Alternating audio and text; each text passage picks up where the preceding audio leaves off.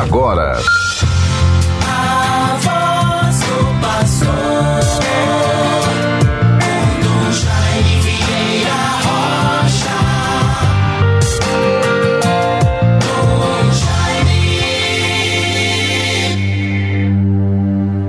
Vinde, Senhor, que estais acima dos querubins, mostrai-nos a vossa face e seremos salvos.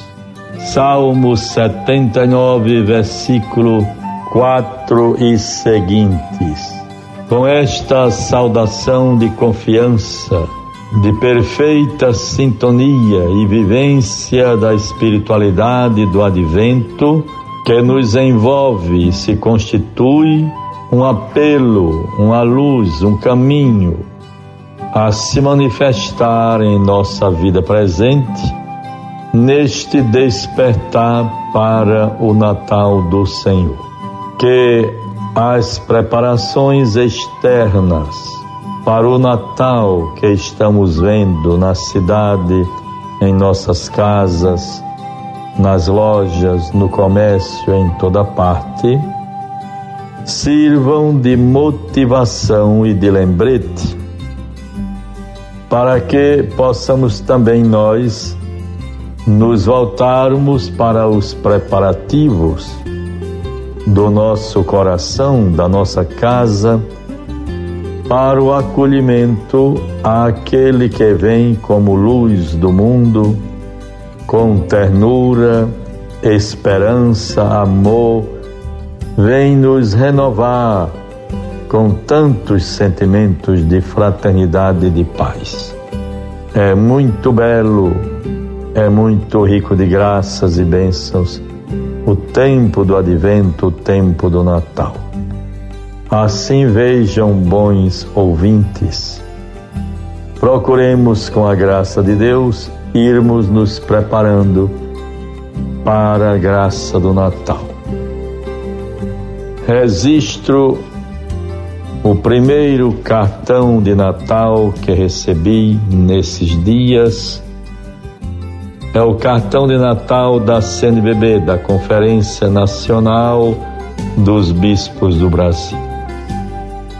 Ele é a nossa paz, conforme Efésios 2,14. E a mensagem muito bonita. Um Deus tão próximo a ponto de ser um de nós em tudo exceto no pecado. É convite para que também nós superemos as divisões, construindo comunhão, solidariedade e perdão.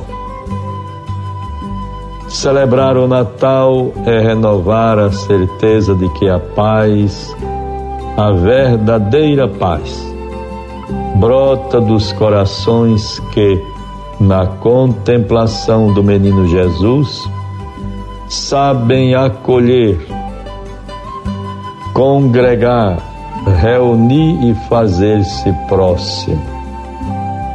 Que essa paz chegue a cada pessoa, a todas as famílias e à sociedade inteira.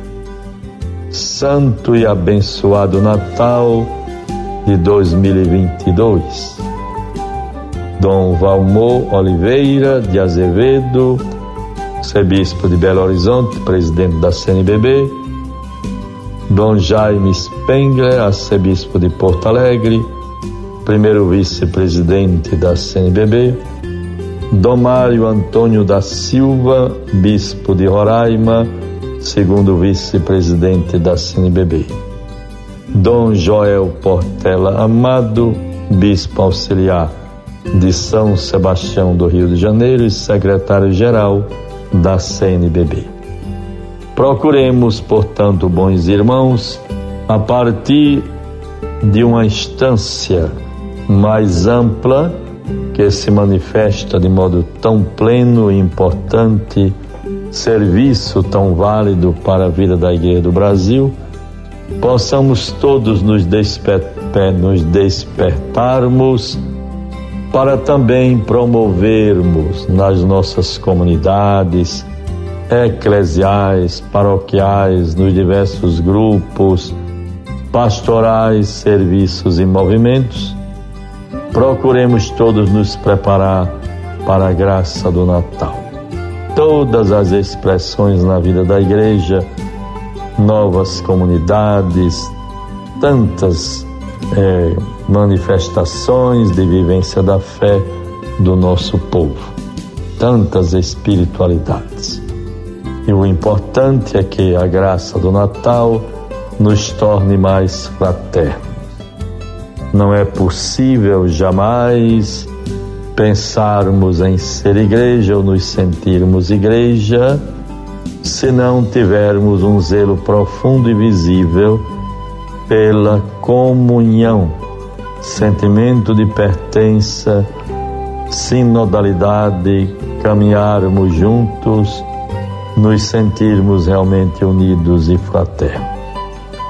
O Espírito do Senhor e a graça do Natal nos propicie estes avanços, estas conquistas, estas correções e bênçãos para a nossa vida bons ouvintes todos, neste sábado 11 de dezembro de 2021, quero cumprimentar a comunidade de Santo Antônio de São Gonçalo do Amaranto, na, na área zona norte da nossa capital.